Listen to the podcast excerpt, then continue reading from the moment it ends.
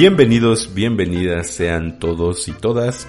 Muy buenas tardes, muy buenas noches o muy buenos días, dependiendo de la hora en la que estén escuchando este nuevo episodio. Después de una tan larga pausa, larguísima pausa, vuelve a todos ustedes, mis queridos cinco fans, como diría el fallecido Charlie Montana, vuelve Sazón Lado B. El día de hoy, domingo 13 de septiembre, de 2020, de un año 2020 tan extraño y tan eh, complicado, pues decidí volver a grabar con un tema bastante atractivo para mí, eh, muy ad hoc a estas fechas, a este mes de septiembre. Pero antes que todo y primero que nada les voy a dar las gracias a todos ustedes los que aún se acuerdan de este loco y de este programa.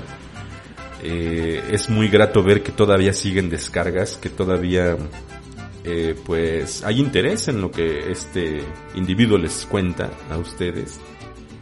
Porque la verdad es que llegó a pasarme por la cabeza pues dar de baja este asunto. Ya no tenía ni ganas ni tiempo para poder grabar.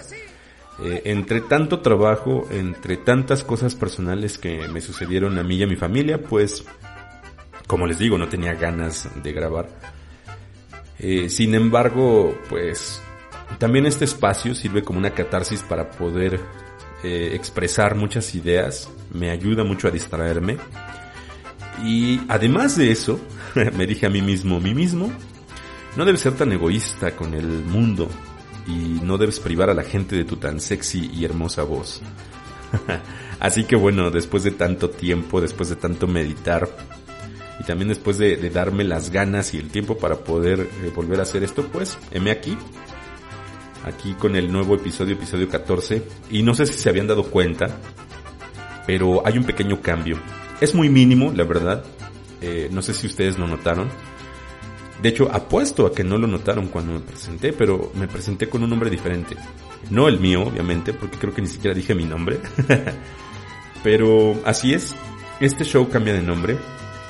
Y a partir de ahora, yo, Javier Muñoz, les presento Sazón Lado B. Eh, creo que era una manera de, eficientar un poco la pronunciación del podcast.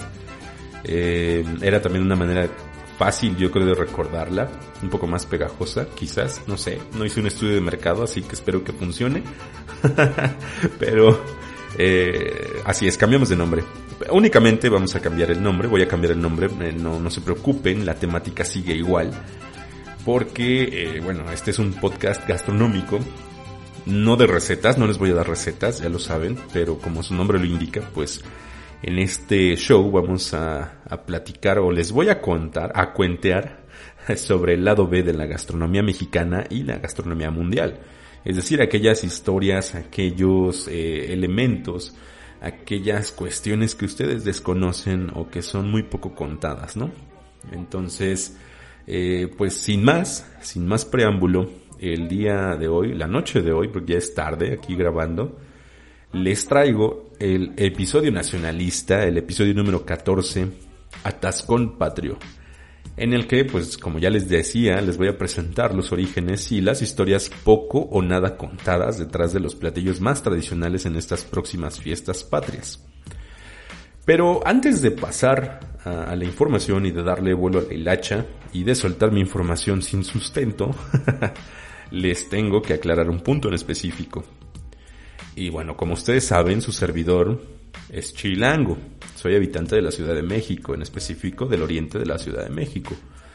Soy oriundo, bueno, soy eh, nacido en Iztapalapa, Iztapalacra para algunos.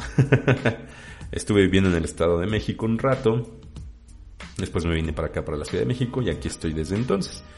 Entonces, eh, les digo, soy habitante del centro de la Ciudad de México, y por lo tanto les voy a hablar de aquellas delicias gastronómicas propias del centro del país. Yo sé que existen platillos pues tradicionales en todas las regiones de nuestro enorme territorio y que son muy propias de estas fechas y, y obviamente están destinadas, destinados a estar en todas las mesas de gala eh, cada que hay fiesta, cada que hay este holgorio, y pues más en una fecha como en la que vamos a celebrar, a conmemorar, ¿no? La independencia de México. Pero pues la verdad es que no me conozco todos los platillos. Sería una tarea titánica ponerme a investigar sobre todos, porque tendría que hacer por lo menos una investigación sobre un estado y es una tarea que la verdad me da mucha hueva. Entonces, eh, a mi juicio, bueno, les voy a presentar lo que a mi juicio representa eh, aquellos platillos que tienen un lugar bastante generalizado en cuanto a los menús de septiembre, vamos a decir restaurantes, casas en general. Pero también yo creo que a nivel internacional y en el imaginario colectivo existe pues una serie de, de alimentos, de platillos, o, o, sí, de platillos que se proyectan hacia el exterior o que son como muy representativos de nuestro país. Eh, así que bueno, si se me pasó incluir alguno de su estado, alguno de su región, eh, pues evítense primero el coraje, además evítense las pedradas y las mentadas de madre principalmente, porque mi madre no tiene la culpa, pero al contrario, pues eh, ustedes pueden darse una vuelta por los recursos ya tan recomendados por su servidor, ya saben, internet, un librito, dos libritos por ahí para poder pues consultar y darles una investigacióncita, ¿no? No les hace daño leer algo para cultivarse y saber un poco más de su región. Yo les cuento sobre la mía, así que, en fin, eh, sin más, vayamos pues al meollo del asunto. Les digo, la noche de hoy les voy a presentar tres platillos, tres deliciosos platillos, una bebida para acompañar y como no puede faltar en cada mesa, les voy a presentar un postre para hacer digestión. Así que vamos a por ello y disfrútenlo. El primer platillo del que les voy a platicar, del que les voy a cuentear, pues son los mundialmente famosos chiles en nogada. Este platillo es tan famoso que cuando llega septiembre son muchos los restaurantes, no solo en México, sino también en otras partes del mundo, que lo presentan en sus menús. Eh, los chiles rellenos en México son tan famosos y tan variados, porque bueno, podríamos situar al chile en nogada dentro de una categorización principal que serían los chiles rellenos, pero bueno, son tan famosos que podríamos decir que hay un chile relleno por cada comunidad de nuestro país, yo me imagino, obviamente donde, donde se dan estos chiles, ¿no? Eh, sin embargo, los chiles en nogada resaltan por sus vistosos colores, ya saben, el verde, blanco y rojo, eh, eh, sin embargo, los chiles en nogada resaltan eh, también por sus contrastes de sabores, un contraste entre salado y dulce. Para quienes no conozcan estos chiles, este platillo, lo cual se me haría bastante extraño porque de verdad son una imagen bastante conocida a nivel mundial, pues son chiles poblanos, es decir, un chile grande, ancho, que permite ser rellenado y estos chiles se asan, se pelan y posteriormente se rellenan con un picadillo, es decir, con una combinación de carne molida de cerdo a la que le agregan según la receta jitomate, cebolla, ajo, algunas frutas como peras, como manzanas, eh, algunas le ponen duraznos, etc. Incluyen también semillas o frutos secos como las almendras, las nueces, pasas, piñones eh, y especias diversas. Esto da como resultado pues un relleno, como les decía, agridulce, muy sabroso, muy, muy rico, la verdad. Eh, ah, y, también algunas recetas inclusive implican el capeado de los chiles. Es decir, que se pasa el chile relleno por una mezcla, bueno, una preparación de huevo batido y posteriormente se fríe esta, esta presentación. Algunas recetas lo sirven únicamente asados, que es como yo los conozco de manera más general. Eh, pero bueno, para finalizar se bañan con una salsa que se hace a partir de nueces de Castilla, las cuales se muelen con queso Filadelfia, azúcar, leche, en algunos casos le ponen vino blanco, en otros jerez, así que el chupirul depende de la receta, pero lleva un poco de licor. Y para presentar este platillo se decoran con granos de granada. Ustedes, quienes no conozcan la granada, pues es una fruta que tiene eh, granos por dentro, granos de color rojo, rubí, muy, muy rica y muy preciosa. Y bueno, se remata esta presentación con hojas de perejil. La verdad es que yo no soy fanático de los platillos con picante o con chiles. de ningún tipo, casi no me gustan, pero he de decir que este platillo es muy sabroso. Eh, el chile tiene un sabor característico, pero lo que es el relleno y la nogada es una chulada, es una delicia, son una delicia, es muy rico. Y em, la verdad es que si no se han dado la oportunidad de comer un chile relleno, deben hacerlo. Es un must. Eh, pero bueno, ¿de dónde vienen estos chiles en nogada?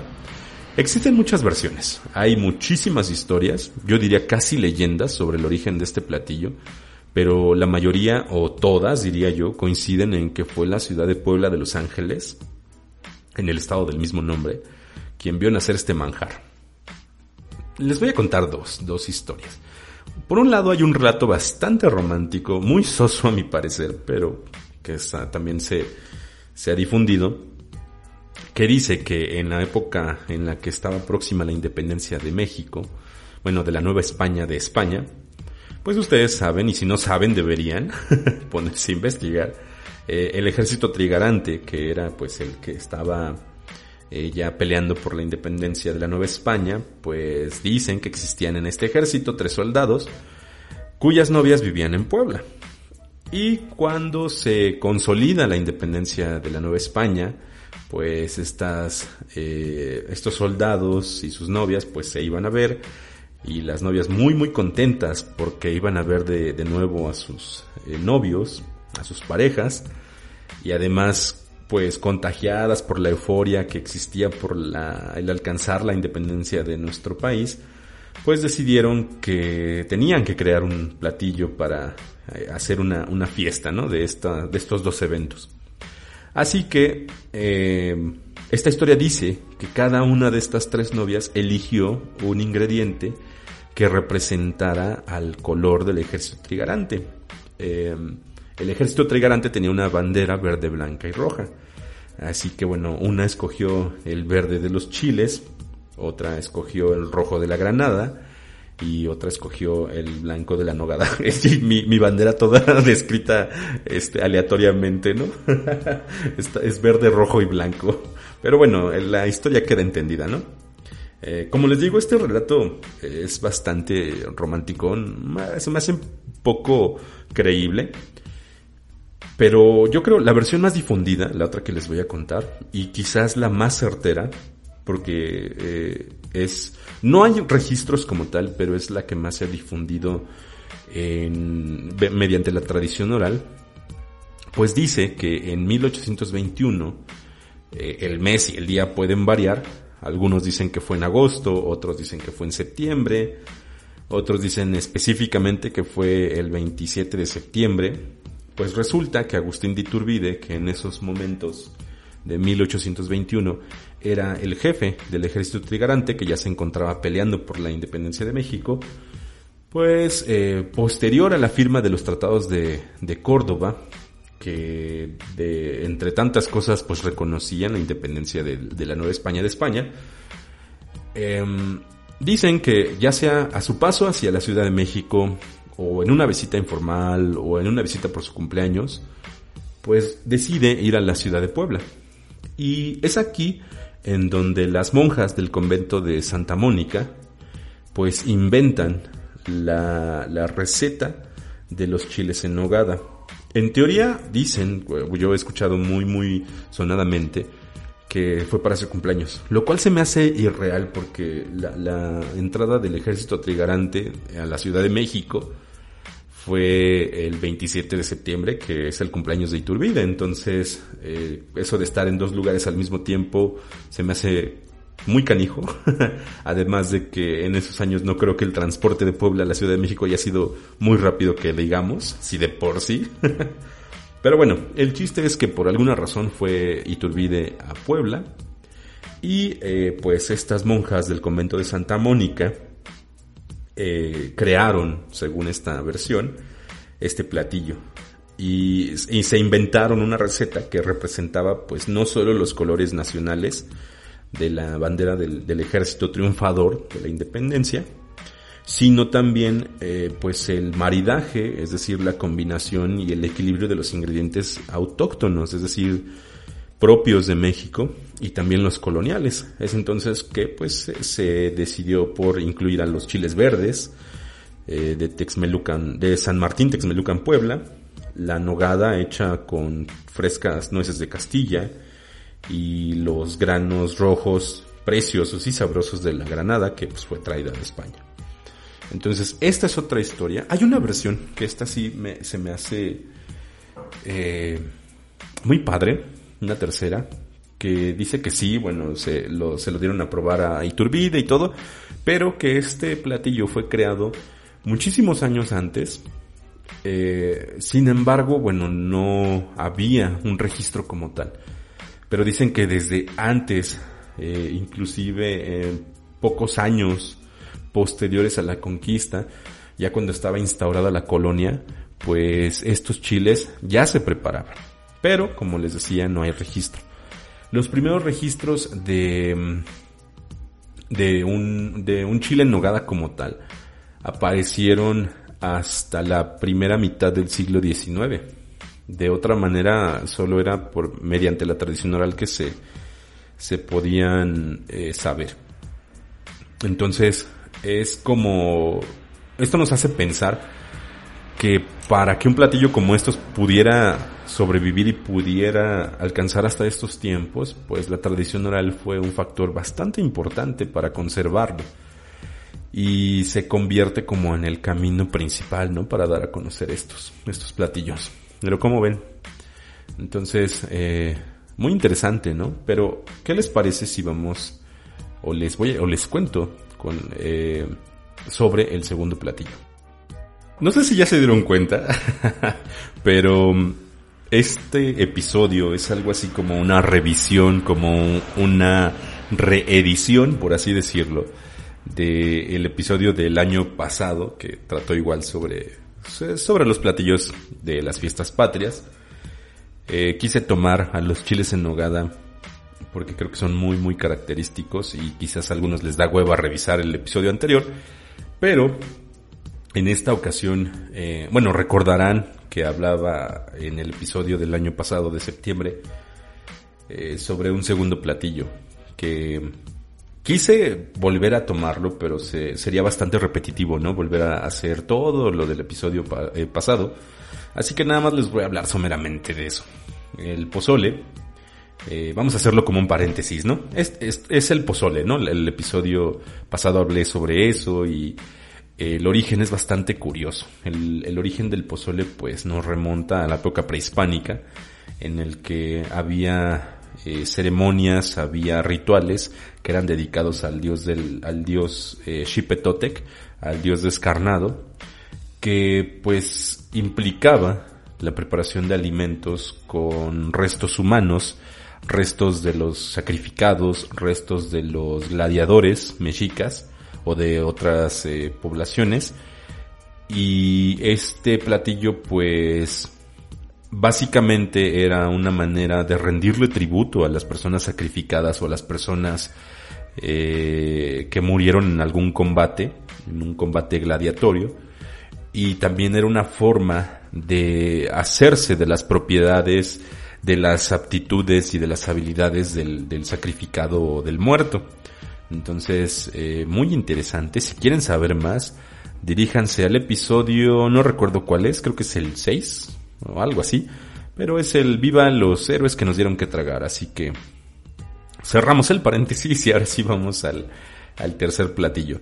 El tercer platillo es un plato eh, muy común en las mesas de las fiestas patrias de las noches mexicanas y me refiero a las tostadas.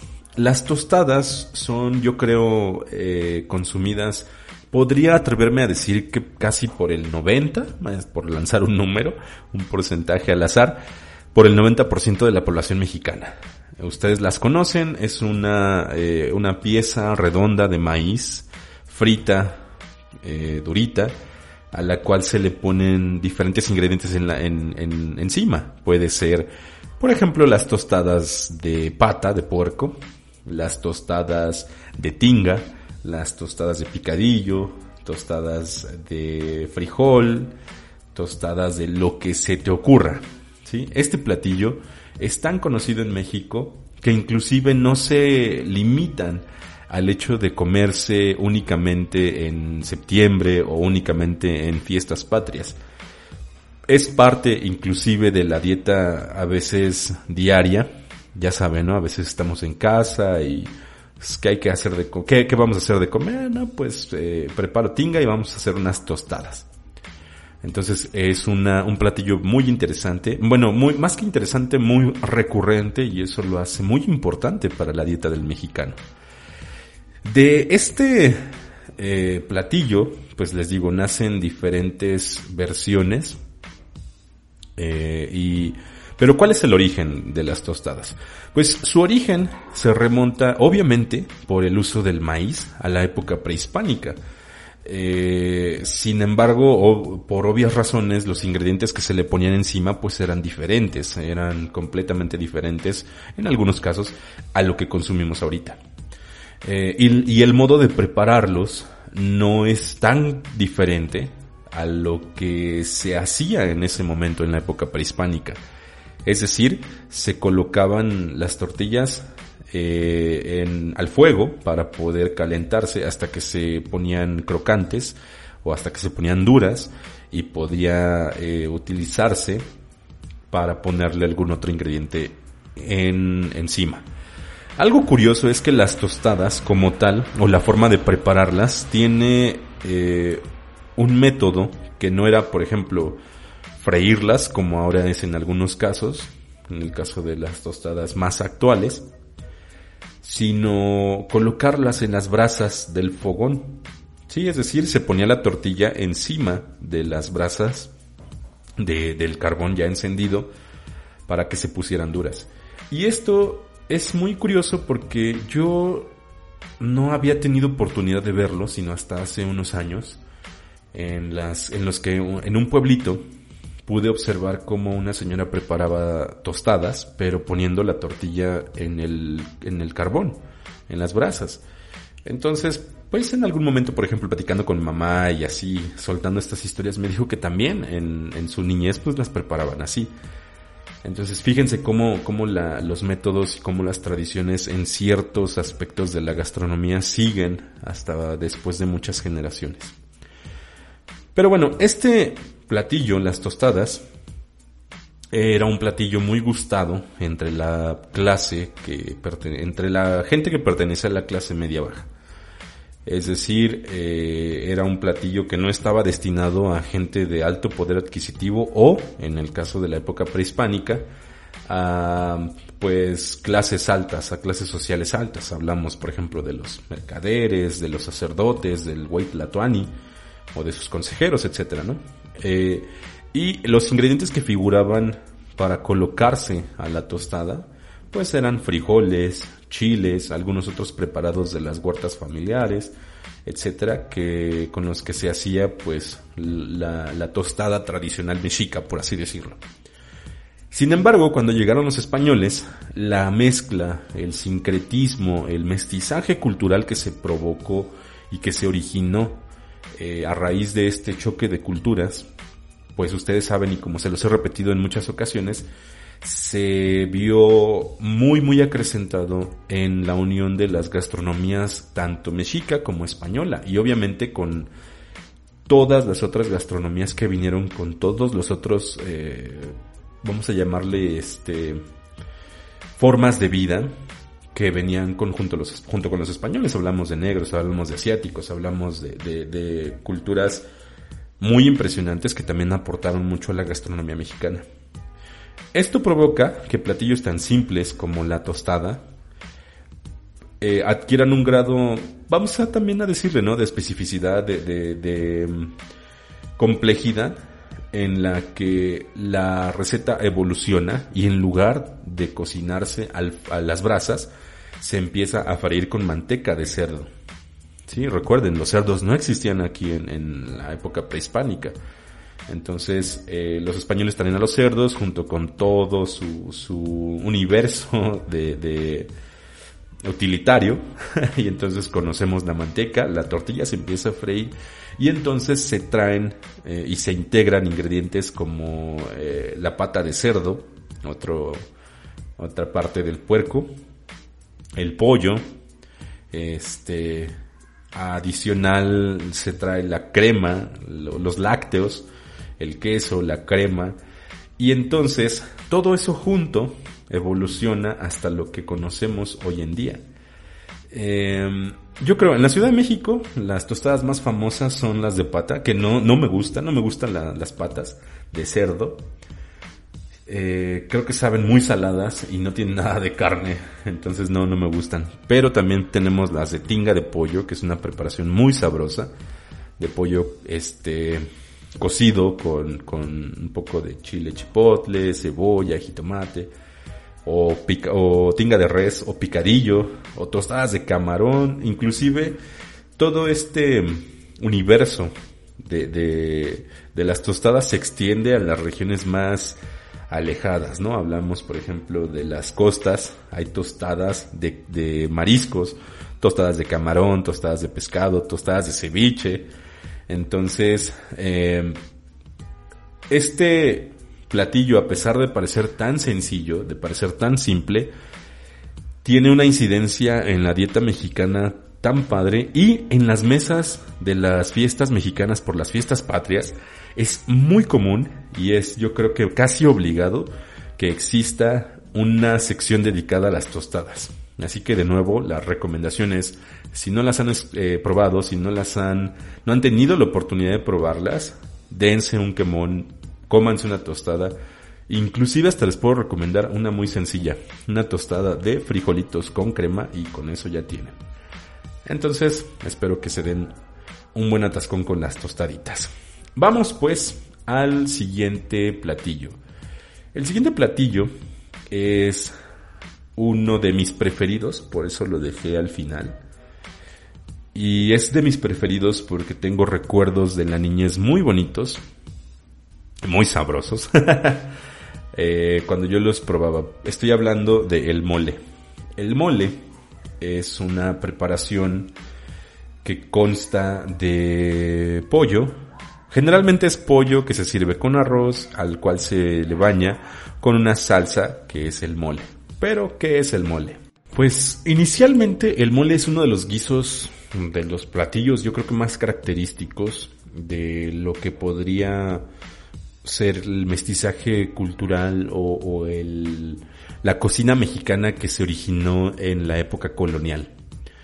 Eh, los moles más famosos, creo que muchos de nosotros lo sabemos, se hacen en Oaxaca con ingredientes casi casi tradicionales o casi casi como en la en el momento de su creación, ¿no? Eh, ahora bien, ¿cuál es el origen? Pues el mole tiene en cuanto a su, por ejemplo, en su, en su nombre, tiene algunas versiones. Yo les contaré sobre dos. La primera es que eh, la palabra de, de, o el origen de la palabra mole es náhuatl, que significa, bueno, la palabra es moli, o se escribe M-O-L-L-I, moli, moji, eh, que significa salsa. Eh, hay otra versión que dice que el mole surge de cómo las monjas observando a quienes preparan este platillo, pues lanzan una frase que dice que bien mole, o sea que bien mueles, este, que bien haces uso del molino, del, del metate, etcétera, ¿no? Entonces, bueno, esas son las dos versiones. Yo me voy más por la de la, el origen en, en náhuatl, porque es la que más he leído en varias fuentes. Y eh, bueno, a, pesar de que los moles, yo creo que más tradicionales o más ricos que he probado se elaboran en Oaxaca, la, el origen de este platillo se sitúa en Puebla, de nuevo. Puebla es origen de muchos platillos conventuales, porque yo creo que es por la cantidad de, de conventos que existieron en ese momento, ¿no? Ah, recuerdo una vez que fui a Puebla que decían que en Puebla hay más iglesias que oxos. Entonces, eso hablará de la tradición culinaria que se llevaba a cabo en los conventos, ¿no? En las iglesias. Eh, pero bueno, eh, para poder hablarles de este platillo que es de una elaboración tan compleja, tan difícil, eh, creo que hay que situarnos en el origen, en, el momento en el que se en el que se hace la concepción de este platillo del mole. Y esta también se basa pues en una historia, eh, en una leyenda bien conocida y harto repetida, que emplaza a una monja llamada Sor María del Perpetuo Socorro, que bueno, eh, por ahí en el siglo XVII, en el convento de Santa Rosa de Puebla, pues ese convento era muy pobre, las monjas pasaban frío, pasaban muchas penurias, y pues el convento ni siquiera estaba construido en su, en su totalidad, eh, las limosnas pues no alcanzaban para poder completarlo, para poder eh, dotar de un de una vivienda digna a las monjas y ni siquiera alcanzaba lo que recibían de limosnas pues para comer, ¿no? Entonces llega un momento en el que un día se anuncia que va a visitarlas el obispo Manuel Fernández de Santa Cruz y pues las monjas deciden que tenían que impresionarlo para que de esta manera pues se pudiera volver un patrocinio, una persona que se preocupara por el convento y poderles ayudar de manera económica, pues para que tenieran una casa, una, uh, unas habitaciones decentes y pues una alacena llena. Entonces, eh, pues la, Madre Superiora, eh, las monjas en general se alegraron de recibir al obispo, pero también pues les surge por ahí la idea de que qué van a hacer, ¿no? Pues no tienen nada, no tienen eh, ni siquiera para darles de para comer ellas ellas este solas, así que pues esta preocupación se extiende a todo el convento y entre las monjas había una les decía María del Perpetuo Socorro que era muy muy este, ¿cómo decirlo? Pues muy inteligente y muy propositiva. Entonces se dedica pues a andar de arriba para abajo del convento para ver qué carambas iba a poder cocinar o ofrecerle al obispo. Entonces eh, en una en un ataque de ingenio observa que hay por ahí un guajolotillo que está solito en el corral observa que hay grasa de cerdo por ahí, por, por la cocina, un horno pues que tienen para usarlo, grande, y que eh, decide pues echarse al pavo, ¿no? Echar, darle cuello al, al, pavo y meterlo al horno. Y esto podría parecer que era suficiente, ¿no? Para, para el obispo. Pero a Sor María no le, no le convenció, así que eh, la monja sigue corriendo de aquí para allá en el convento, viendo qué carambas va a preparar y en eso se le ocurre pues agarrar lo que encuentra para poder em, echarlo a una mezcolanza y podérselo poner al pavo como acompañamiento. Así que pues em, en un comal pone chiles anchos, mulatos, pasilla, un chipotle, pone tortillas a asar y todo lo muele junto con un trozo de chocolate. La razón no sé, no sé por qué se le ocurrió mezclar todo con chocolate. Yo tengo la teoría que hasta se le cayó y ni modo de, sacarlo de la mezcla, porque si no se iba a echar a perder todo lo que ya había preparado. Pero entonces eh, les digo, echa chocolate y que se le entra pues el entusiasmo a la monja y le empezó a echar todo lo que encontró. Le puso canela, le puso clavo, le puso pimienta, sal, y entonces puso todo al caldero, a, fuego lento, le puso manteca, jitomate, almendras, anís, comino, cilantro, todo lo que encontró se lo echó. Entonces, eh, pues bastante entusiasta y con mucha esperanza de que esto saliera bien, pues pone el guajolote ya para presentarlo, lo pone en su platito, lo baña con la salsa y le pone a ajonjolí. Entonces, pues esto se veía bastante bien, ¿no? Así que la prueba de fuego que restaba, pues era que al obispo de Puebla le gustara. Así que cuando llega y cuando le sirven eh, este platillo tan bonito, pues dice la leyenda que le brillan los ojos y que se le sonrojan las mejillas. Entonces, pues lo prueba y que creen que le gustó, le gustó muchísimo. Así que como no había probado algo similar en ese entonces, quedó tan complacido y quedó tan lleno y tan satisfecho que decidió pues patrocinar las obras del convento, así que eh, les construyó pues una cocina muy bonita, decorada con azulejos de talavera. Imagínense, la talavera en esos años era carísima. Em, esta es la historia. Eh, es bastante encantador. Yo creo que si bien es una leyenda o una historia quizás romántica, eh, habla, ¿no? De cómo por necesidad, cómo por eh, situaciones de la vida cotidiana se tuvo que hacer uso de lo que se contaba en ese entonces, ¿no? De los ingredientes que se tenían en ese entonces. Y es así como platillos como este, como el mole, pues vieron la luz. Como ven, muy interesante. El mole yo creo que es uno de los platillos más ricos que uno puede probar. Existen diferentes variantes, mole verde, eh, mole rojo, mole negro eh, y no sé qué otro color haya de mole. Pero de nuevo, dense un atascón con una buena pieza de pollo. Ah, yo prefiero, no me gusta tanto el pavo o el guajolote, siento que es una carne un poco más dura pero una piececita de pollo con un buen mole negro, un mole rojo es un manjar de dioses, la verdad. Pruébenlo, no se van a arrepentir. Yo prefiero los muslos, ustedes ahí sí lo que quieran, pero dense un atascón con un buen molito. Y bueno, sin más, vamos al tercer platillo.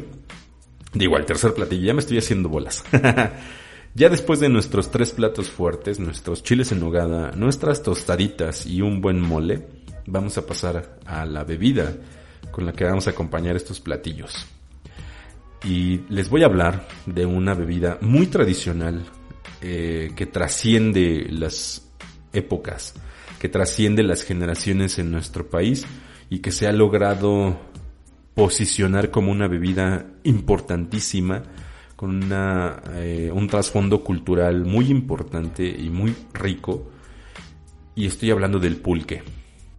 El pulque proviene del maguey, o del agave, que también se conoce como árbol de las maravillas y fue muy importante en las sociedades que se desarrollaron durante muchísimos años, durante milenios, en Mesoamérica, en la época prehispánica. Eh, en náhuatl, maguey es metl y es usualmente una planta de grandes proporciones, es muy grande, muy alta, con hojas anchas, eh, verdes en sus orillas y una punta que presenta espinas al final. Es muy, muy filosa esta espina. Yo ya me he puesto unos piquetes con esas cosas porque mamá tiene un agave en su casa y, este es muy eh, puntiaguda la espina.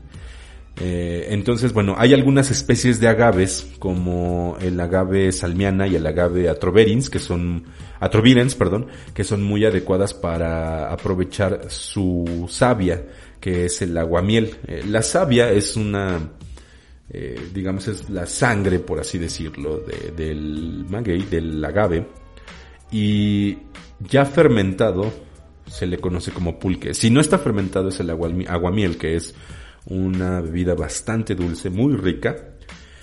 Y eh, bueno, en sí eh, se puede explotar el maguey silvestre o cimarrón bien cultivado, eh, o, el que está cultivado, perdón, pero en ambos casos la planta requiere de cuidados muy especiales. Y hasta la actualidad hay concepciones religiosas, inclusive hay rituales como religiosos, por así decirlo, que implican o que empiezan para la preparación del, del, pulque. Y esto viene desde épocas prehispánicas, desde épocas muy, muy antiguas. El proceso para preparar pulque es eh, iniciado cuando se extrae, les decía, la savia o el aguamiel, que previamente se tuvo que haber eh, cortado para impedir el crecimiento, para empezar, para impedir el crecimiento del centro, o lo que llamamos quiote entonces cuando se madura el, agave se corta y después de un periodo de 7 a 15 años se castra, por así decirlo, y se perfora una cavidad en el corazón, en el quiote o en la piña para, rasparla y que empiece a salir el líquido, que empiece a salir la savia o el aguamiel. Después durante 6 meses de que se seque el agave, empieza a fluir el aguamiel y se empieza a sacar. Generalmente es dos veces al día, una en la mañana y una en la tarde. este proceso lo realiza una persona que se llama eh, tlachiquero, que es la persona encargada de extraer el aguamiel, y lo hace con un guaje.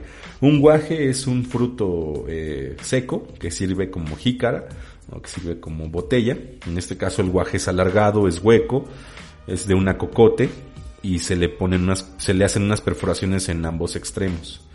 Entonces el tlachiquero, ya sea un hombre o una mujer, coloca un extremo de la cocote en la boca, eh, lo mete en el agujero que se ha hecho en el agave y empieza a succionar para sacar el aguamiel. A continuación lo que hace es vertir cuidadosamente este, este aguamiel en un recipiente. Tradicionalmente tendría que ser de cerámica o un barril de madera o un cuero de animal, ya sea cabra o borrego, y se lo lleva este, atado en la espalda, amarrado o amarrado con un mecapal en la frente o en una mula, etc. O sea, el transporte es variado. Posterior se lleva al tinacal. Posteriormente se lleva al tinacal, que es el lugar donde se va a fermentar el aguamiel. El aguamiel se pone en recipientes limpios que tradicionalmente son ollas de cerámica y a partir eh, del periodo colonial en unas tinas que contienen ya algo de pulque que le llaman el pulque semilla eh, o semilla nada más para comenzar así el proceso que va a hacer que se fermente el aguamiel y este es un proceso rápido que tarda de uno a dos días. Esto es básicamente la cuestión técnica ¿no? del, pulque. Pero el pulque tiene muchas cosas detrás, va más allá de la preparación y se envuelve en varios mitos, mitos que provienen de la época prehispánica, por ejemplo, entre los mexicas, la encarnación eh, del, del agave, del maguey, eh, era una diosa que era Mayahuel. Y bueno, hay un mito muy, muy padre que a mí me gusta mucho, que dice que según eh, el dios Ejecatl, dios del viento, o ah, también Quetzalcoatl, es un avatar de Quetzalcoatl, se encontró en el cielo con Mayahuel y la llevó a la tierra, donde ambos se transformaron en ramas entrelazadas. Entonces un día la abuela de la de Mayahuel, muy enojada porque se había desaparecido, también descendió a la tierra y iba con la intención de matar a Mayagüel porque no la encontraba. Imagínense qué castigo, ¿no? Pero eh, Quetzalcoatl estaba triste porque sabía de la decisión de la abuela que iba a matar a Mayagüel. Así que triste decide sembrar los restos de Mayagüel y entonces por intervención divina nace la planta del maguey y es dadora de un líquido de connotaciones sagradas. El, pulque es una bebida tradicional. Es una bebida tradicional, sí, pero que estaba envuelta en un aspecto religioso en esos momentos. Eh, esta concepción del pulque como una bebida pues importante fue cambiando con el tiempo. En esos momentos en la época prehispánica, únicamente el pulque era dado en fiestas, no, no se bebía en cualquier momento, no se podía beber inclusive por cualquier persona estaba dedicado eh, a fiestas y mm, en cierta manera era también para clases altas eh, el consumo del pulque. Sin embargo, cuando llegan los españoles, empiezan a traer otras bebidas pues de Europa como la cerveza, como otros licores, otros este aguardientes inclusive.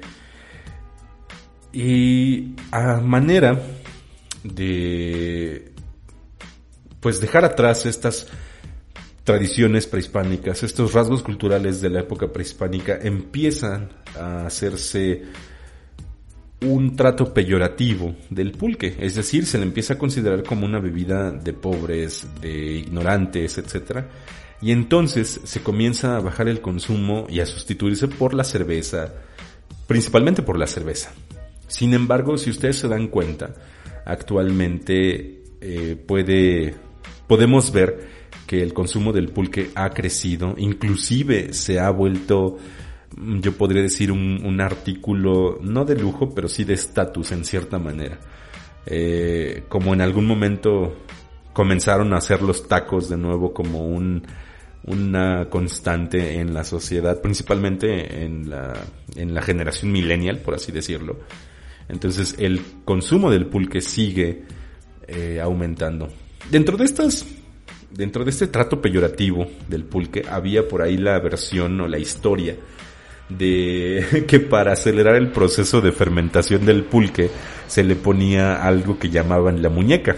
¿Y qué es la muñeca? La muñeca era un trozo de caca, de, de excremento, de vaca, de animal en sí, inclusive dicen que hasta de humano, que se envolvía en una tela y se, se echaba al pulque para acelerar la fermentación. Sin embargo, esto que he consultado también con gente que hace pulque, pues dicen que es una mentira, que es este una forma de reducir el consumo, es una leyenda, un más bien un, una eh, una leyenda urbana, bueno, vamos a llamarlo leyenda urbana, para poder hacer ver a la gente, digo, al pulque como algo sucio, algo que no deberíamos consumir. Sin embargo, yo les puedo decir que el pulque es una de las bebidas más ricas que pueden consumir y también muy, em, pues bastante saludables. Eh, bueno, tienen, tiene vitaminas, tiene proteínas que inclusive eh, yo tengo el, el, recuerdo de que una persona, un doctor me decía que a veces al pulque nada más le faltaba hacer carne para hacer carne. Quiere decir que tenía tantos nutrientes que podría equipararse a las proteínas que te puede dar un, un, filete, un bistec, etc. Imagínense qué tan benéfico es. Inclusive en algunas regiones indígenas, eh, todavía eh, con problemas económicos eh, en, en marginadas, pues los niños llegan a beber pulque desde pequeños y esto fortalece su sistema inmunológico. ¿Cómo ven el pulque? Eh, de verdad, dense una vuelta, no lo, no lo descalifiquen antes de probarlo. El pulque blanco, natural, sí puede tener un sabor un poquito mm, extraño, pero no, no sabe tan malo. Y seamos honestos, ¿qué licor sabe rico solo? Ninguno. Es una cuestión de, de, costumbre el que te sepa rico un licor o una bebida alcohólica. Entonces, eh, el pulque natural, te puedes acostumbrar a él y te lo puedes beber de manera normal. Pero ahora, el pulque curado, que ya son las preparaciones con frutas, son, es una delicia, de verdad no tienen ni idea de lo gratificante que es echarte un curado de avena, un curado de piñón, un curado de guayaba, etcétera. Hay tanta infinidad de sabores que si no lo han probado, de verdad se están perdiendo de algo maravilloso. Y bueno, ¿cómo van? ¿Cómo se sienten? ¿Cómo ¿Cómo ven este, esta nueva revisión de este episodio patriótico? Espero que les esté gustando y que hayan disfrutado los tres platillos anteriores y nuestra bebida tan tradicional, nuestro pulquito. Y ahora vamos a, al postre, a esa parte de la comida que nos ayuda para, pues bajar esa sensación de, de llenadera, ¿no? que nos da luego de comer un buen postrecito siempre nos ayuda a bajar la panza. Así que esta ocasión les voy a hablar sobre un postre muy tradicional, muy mexicano, que siempre está en las mesas de dulces típicos y que inclusive es como también una insignia ¿no? de los dulces típicos mexicanos. Y estoy hablando específicamente de las alegrías. Las alegrías, para quienes no las conozcan, son generalmente unas barras grandes, pequeñas, de amaranto, que están endulzadas con miel, con piloncillo, dependiendo de la, de la receta, del lugar, de la preparación, que inclusive pueden llevar cacahuates, pueden llevar pasas, eh, pero que eh, se consumen de manera quizás ya no tan tan generalizada como antes. Antes para mí era más común ver que se vendían alegrías, ahora es un poco más difícil si no es que estás en un pueblito o que te agarran en el transporte público, ¿no? Para venderte alegrías. Pero, bueno, el origen de este platillo, como todos los platillos de los que les he hablado en todos los episodios, puede tener diferentes versiones, puede tener diferentes orígenes dependiendo de nuestra región, inclusive dependiendo de quién lo cuente, porque eh, la tradición oral ha sido como el origen de muchas historias y pues ya saben que entre que se cuentan acá y se cuentan allá, les quitan, les agregan cosas. Así que, eh, de nuevo, las alegrías pueden tener diferentes orígenes. Yo les voy a contar uno. Pero inicialmente, eh, el, pues el amaranto, digo, perdón, las alegrías tienen que ver con el amaranto. El amaranto propiamente es una semilla que es de la India, pero cuando los españoles llegan aquí a, Mesoamérica y llegan aquí a conquistar a los pueblos mesoamericanos, a los pueblos prehispánicos, pues se encontraron con una semilla similar a ese amaranto de la India. Pero aquí le llamaban Wautli. Era una semillita pues redonda, pequeña, eh, muy similar a lo que a lo que veían en la India, que allá sí se llama amaranto.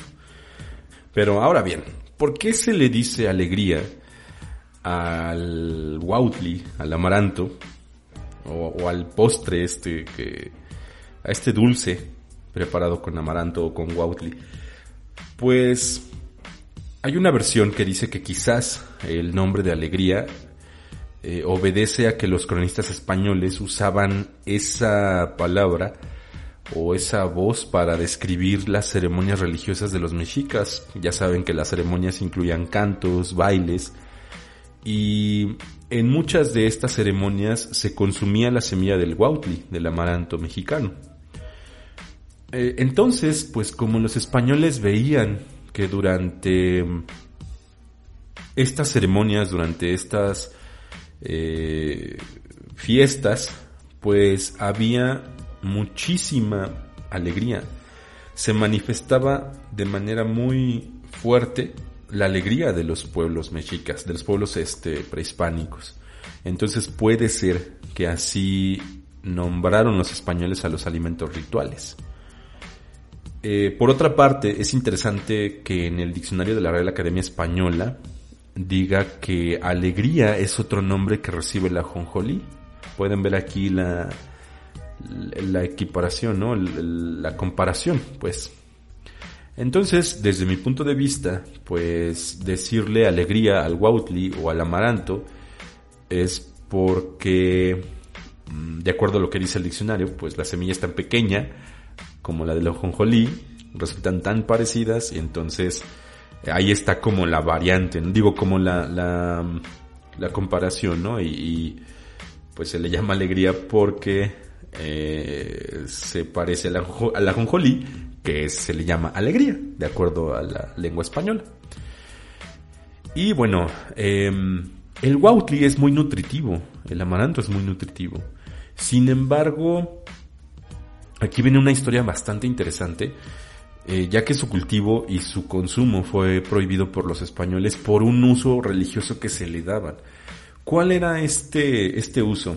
Había una ceremonia que era, me parece que el nombre es guato, no recuerdo el nombre realmente ahorita, pero esta ceremonia estaba dedicada a un dios del cual hacían una, una figura hecha con amaranto y posteriormente se comían esta figura. Entonces, esto en cierta manera, según una, una versión, dicen que parecía una burla, parecía una afrenta o parecía una representación idólatra de lo que era la, Eucaristía, el comerse la hostia o el cuerpo de, Cristo. Entonces, ante esta idolatría, ante esta versión idólatra de la Eucaristía, pues fue prohibida. Em, el consumo, ya recordé, era una ceremonia dedicada al dios Huitzilopochtli. Entonces, bueno, estas, eh, esta ceremonia, les digo, se, pues se combinaba con eh, otros, otras, otros rituales bastante extremos, como eh, poner sangre, sangre de niños o sangre de sacrificados en esta figura de amaranto. Eh, entonces, cuando se consumía, pues para los españoles era una visión bastante aterradora, bastante impresionante. Y ya saben que ante este tipo de, de, mm, ceremonias o de costumbres, pues los españoles fueron muy estrictos y entonces decidieron eh, pues cancelarlas, decidieron prohibirlas y someter su, eh, su, el llevarlas a cabo pues a los castigos como la muerte, ¿no? En este caso. Así pues, el amaranto se dejó de, cultivar, se dejó de, de, producir y se dejó de consumir. Sin embargo, bueno, en algún momento, ustedes saben que los, los pueblos españoles, digo, perdón, los pueblos prehispánicos, pues siguieron conservando muchas de sus tradiciones y muchas de, muchos de sus hábitos de manera eh, clandestina. Esto se volvió a hacer igual con el, con el amaranto que en la época colonial se servía, se usaba como planta medicinal. Sin embargo, bueno, es común pensar, y yo creo que es bastante válido pensar, que si el consumo no se pudo, a pesar de que estaba prohibido, no se pudo erradicar, es bastante plausible pensar que en algún momento la manera en la que se preparaba este esta figurilla del, del dios Huitzilopochtli que se preparaba con miel, obviamente ya sin sangre, ¿no? Pero este, al, que de cierta manera era dulce, pues haya evolucionado eh, mediante la clandestinidad hacia lo que conocemos hoy como las alegrías. Inclusive también es plausible pensar que en algún momento con el mestizaje cultural y con la, el sincretismo de la cocina española y la cocina eh, mexicana, bueno, eh, prehispánica, pues se haya decidido en algún momento ponerle al Wautli, al amaranto mexicano, eh, no sé, piloncillo, eh, miel de abeja, inclusive ponerle las nueces, los cacahuates, todos esos elementos que no se conocían en esos momentos aquí en, esta parte del mundo y eso nos puede llevar a lo que ahora son las alegrías. ¿Cómo ven? A mí se me hace muy interesante esta, este aspecto, y creo que ustedes lo han notado a través de todos los episodios, sobre el sincretismo y sobre el mestizaje gastronómico. Pero bueno, hemos terminado. se termina nuestro menú. ¿Qué les pareció? Eh, espero que este regreso no se les haya hecho tan repetitivo, ya que es similar al, episodio del año pasado. Pero si les gustó, háganmelo saber. Mándenme eh, un mensaje ahí en Instagram, en Facebook. Ya saben, me pueden encontrar como... Ahorita todavía está como el lado B de la sazón, pero espero que esto cuando ya se suba o mañana o pasado ya cambiará el nombre, pero recuerden, ya somos Sazón Lado B.